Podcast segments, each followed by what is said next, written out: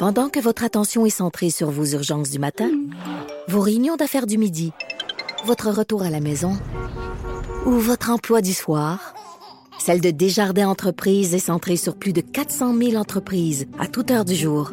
Grâce à notre connaissance des secteurs d'activité et à notre accompagnement spécialisé, nous aidons les entrepreneurs à relever chaque défi pour qu'ils puissent rester centrés sur ce qui compte, le développement de leur entreprise.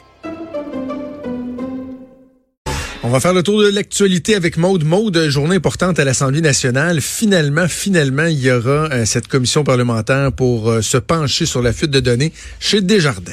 Oui, on va entendre, euh, on va entendre plusieurs personnes, euh, notamment Equifax. Évidemment, le mouvement des jardins va lui aussi euh, témoigner. Donc, Guy Cormier, l'autorité des marchés financiers, l'association des banquiers canadiens, l'office de la protection du consommateur et aussi un dénommé José Fernandez. Fernandez. Ah oui, on le connaissait pas jusqu'à ce matin, lui. Ben non, mais Colin, il fait une belle une ce matin. donc, lui est titulaire d'une chaire de recherche industrielle en cybersécurité et intelligence artificielle. On le décrit comme un expert indépendant. C'est le seul expert qui a été mandaté par Québec pour donner un avis impartial sur les fuites de données de Desjardins. Euh, mais l'affaire, c'est qu'en février dernier, il aurait reçu, il a reçu en fait 1,25 1,25 million de dollars de la part de Desjardins pour sa chaire de recherche. Euh, c'est pas de l'argent qui s'est mis direct dans les poches, C'est important de le mentionner, mais quand même. Hein. Mais quand même, en février dernier, Guy Cormier, qui est le président, chef de la direction du mouvement Desjardins, a annoncé cet investissement-là sur cinq ans pour que l'institution financière ça devienne un partenaire de la chaire de recherche de M. Fernandez. Puis quatre mois plus tard, Desjardins nous euh, mettait au courant par rapport à la fuite de données qui l'avait frappé, qui avait frappé pas mal euh, tous ses membres. La haute direction du mouvement était déjà au courant de la fuite avant l'annonce de l'investissement c'est ça qui dérange quand même pas mal euh, l'opposition. Euh, ce gars-là a été choisi par le cabinet du leader parlementaire du gouvernement, ben. Simon Jolin Barrette. Donc, il se retrouve encore une fois dans une situation pas facile. Et il a réagi là d'ailleurs euh, ce matin en disant que lui ignorait que ce seul expert-là qui avait été mandaté euh, avait reçu ce, ce montant-là, qui avait un, mécanisme de financement entre la chaire puis le mouvement des jardins. Euh, il y a notamment Vincent Marissal qui est sorti ce matin pour, pour dénoncer tout ça aussi. Il a dit, tu sais, nous autres, on a remis une liste là, de gens qui étaient impartials. On aurait pu aller ailleurs. Mais c'est ça l'affaire. Il y a deux choses là-dedans. C'est que premièrement, Simon Jolin Barrette, à un moment donné, euh, devra immanquablement se poser des questions sur son entourage. Oui. quand j'ai un truc comme ça, si je le dis ici, je l'écris ou je le dis à la télé, après ça, des fois, mon téléphone sonne. Là, puis là, tu sais, un, chef de cabinet, un attaché politique, un attaché de presse, un peu insulté. Là, hey, tu sais, moi, je fais ma job. Puis, je sais pas, à part son attaché de presse, je, je connais pas le cabinet à Simon Jolin Barrette. Mais c'est pas normal que personne n'avait fait de vérification, que personne a flagué ça, de dire Hey, wow, tu sais, c'est quand même 1,5 million qui a, qui a été donné à ce gars-là. Comment se fait-il qu'il n'y a pas eu de un minimum de vérification? C'est le même entourage. Puis là, je sais, certains vont dire, ouais, mais c'est le cabinet de l'immigration, le cabinet du leader. C'est pas exactement le même cabinet, mais de façon générale, ça demeure l'entourage de Simon, Simon Jolin Barrette, mm-hmm. qui n'avait pas été en mesure non plus de lui dire que sa liste ne faisait pas de Christie de bon sens, sa liste des emplois, euh, des domaines qu'il voulait euh, scraper dans le cadre du programme d'expérience québécoise. Ça commence à faire beaucoup. Ça commence à faire beaucoup. Et là où le bas blesse dans ce cas-ci, dans le cas de cet expert, l'unique expert invité euh, à témoigner aujourd'hui sur la commission parlementaire qui va se pencher sur les, les fuites de Desjardins, c'est que encore une fois, par souci, par volonté d'aller très, très, très rapidement, le gouvernement, contrairement à, euh, aux, habitudes usuelles, c'est pas assez que les partis d'opposition pour déterminer, pour faire la liste des gens qui étaient pour être appelés. C'est une commission qui est transpartisane. Ça aurait dû être l'occasion, comme c'est le cas normalement, pour les différents partis de s'asseoir ensemble. Et là, tu as le bureau du leader de l'opposition qui dit, nous, on aimerait entendre telle, telle, telle personne. Ouais, mais là, nous, c'est quoi? Moi, j'aimerais t'entendre telle personne. Ouais, regarde, moi, je suis pas sûr, celle-là. Toi, enlève celle-là. Moi, je vais enlever l'autre. On s'entend pour ces deux. C'est des négociations. C'est comme ça que ça fonctionne. Or, là, ils ont voulu faire à leur tête de façon, ils ont agi de façon unilatérale. Ils se ramassent encore une fois dans la chenoute Moi, je dis pas que l'expert, là, il est biaisé ou quoi que ce soit, mais c'est encore une fois un problème de perception et ça rend ça euh, très difficile pour euh, Simon Jolin Barrette, encore une fois, qui va peut-être se faire taper sur les doigts par son patron. Luca Rocco Magnotta, j'ai juste vu le titre passer hier. C'est quoi? Il y a un documentaire, une série. Il y a des gens qui se sont dit, tiens, ça va donc bien être intéressant de raconter son histoire. Une série documentaire qui est produite par euh, Raw, qui est une boîte euh, britannique. C'est d'ailleurs leur première série qui va se retrouver, euh, eux, sur Netflix, mais ils ont fait un paquet d'autres affaires.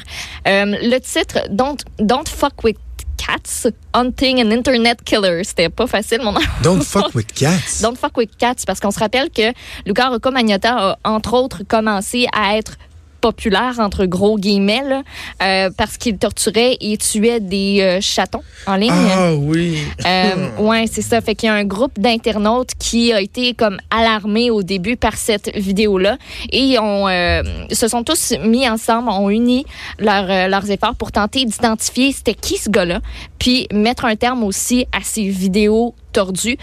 par contre, sa célébrité naissante sur le web, ça l'a poussé à aller plus loin jusqu'à tuer son amant un étudiant chinois de 33 ans, Lin Jun, dans son appartement à Montréal en 2012. Parce qu'il faut se rappeler, ça, ça a parti d'ici. Ça a été, euh, ça a été médiatisé là, dans le monde entier, mais c'est vraiment à Montréal que tout ça euh, a débuté. il a démembré sa victime, expédié ses restes aussi à divers endroits euh, au pays. C'est une histoire sordide. en plus de, évidemment, ben, filmer ses gestes, les publier. Donc, cette cette équipe-là va retracer en fait toute la saga pour retrouver euh, Luca Rocco Magnotta, euh, tout ce qui s'est passé sur le web, qui était assez euh, assez troublant. OK, fait ça peut être quand même pertinent. C'est pas genre on va romancer la vie de, de, de Luca Rocco Il n'y a pas encore de, de bande-annonce officielle qui a été lancée. On peut voir dans l'aperçu de Netflix qui publie voici ce qui va s'en venir en décembre prochain parce que ça va sortir le 18 décembre. On peut voir quelques bouts euh, du documentaire, mais il n'y a pas encore de, de bande-annonce officielle. J'ai regardé tantôt puis j'en ai pas encore euh, retrouvé. Euh, mais on va on va suivre cette traque-là. Je pense pas que le but ce soit de, de mettre en vedette Luca Rocco Non, c'est ça, mais si, mettons, on a fait une série avec des, des, acteurs qui personnifiaient Luca Rocco j'aurais pas eu d'intérêt, mais c'est un documentaire, assurément. Assurément, ça risque de, de, de, de piquer ma curiosité. Parlant de Netflix, il y, a, un problème sur Netflix aujourd'hui. Là, il y a des gens qui doivent être euh, en immense détresse. Mais c'est réglé depuis neuf minutes. Il y a ah oui? oh, mondial de Netflix, tout le monde. à quel point il y a du monde qui ont dû oh. capoter. Il y avait des messages d'erreur qui étaient diffusés avant euh, d'entamer euh, notre visionnement. Il y avait des problèmes de connexion. Euh, il y a Netflix France qui avait tweeté, je trouvais ça bien cute. Coucou, Netflix is, Netflix est cassé, on sait, but we are en train de régler ça en ce moment, don't be inquiète. Et ben, ils ont tweeté que Netflix, Netflix est plus cassé. Fait que you can regarder ce que tu veux again. Quand même très drôle parce que le site de TVA Nouvelle a rapporté la nouvelle euh, qui était pertinente, informer les gens. Il y a une page, on le fait quand c'est Facebook et tout ça. Là, ils ont mis une petite mention à côté parce que nous, nous on a parlé tantôt à Félix Séguin euh, sur le, le, reportage du bureau d'enquête. Et là, ils ont dit profitez-en pour regarder le grand reportage de Félix Séguin du bureau d'enquête sur un informateur forcé à l'exil disponible sur Club Illico. Donc, le Club Illico, lui, qui était euh, up and running, qui était bien en fonction. les comestibles à la SQDC, moi qui meurs d'envie de me claquer un petit sac de ah, jujubes aux potes, c'est pas tout de suite que je vais pouvoir manger ça, le mot t'as dit.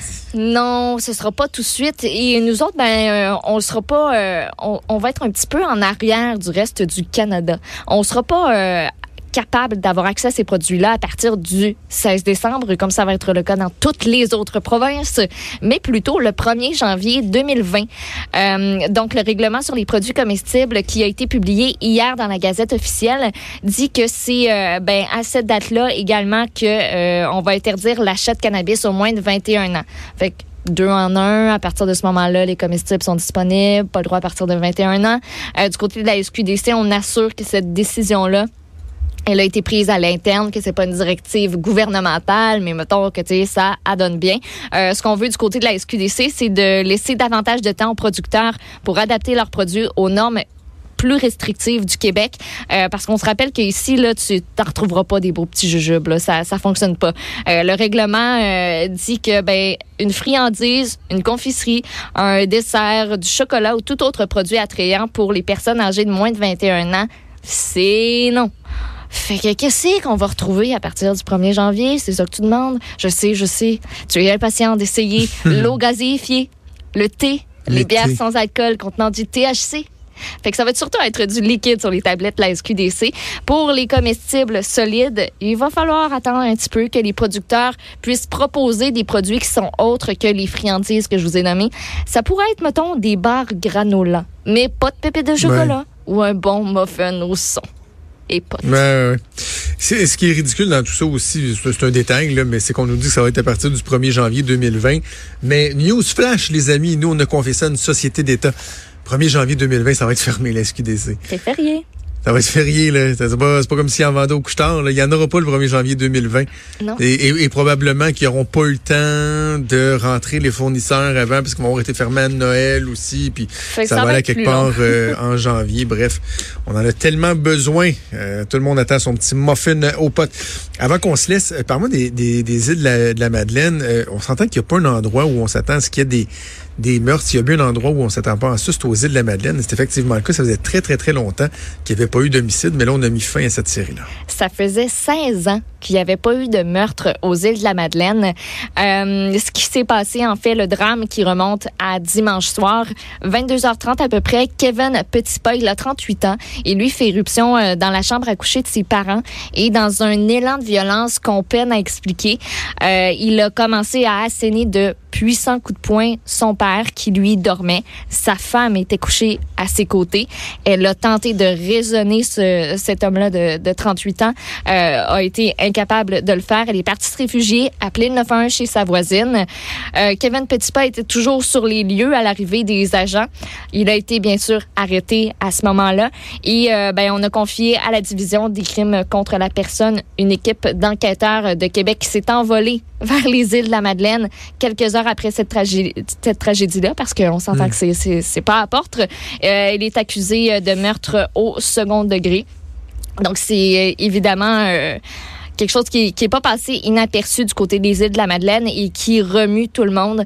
Euh, il y a environ 11 000 personnes de population sur euh, dans cet archipel-là.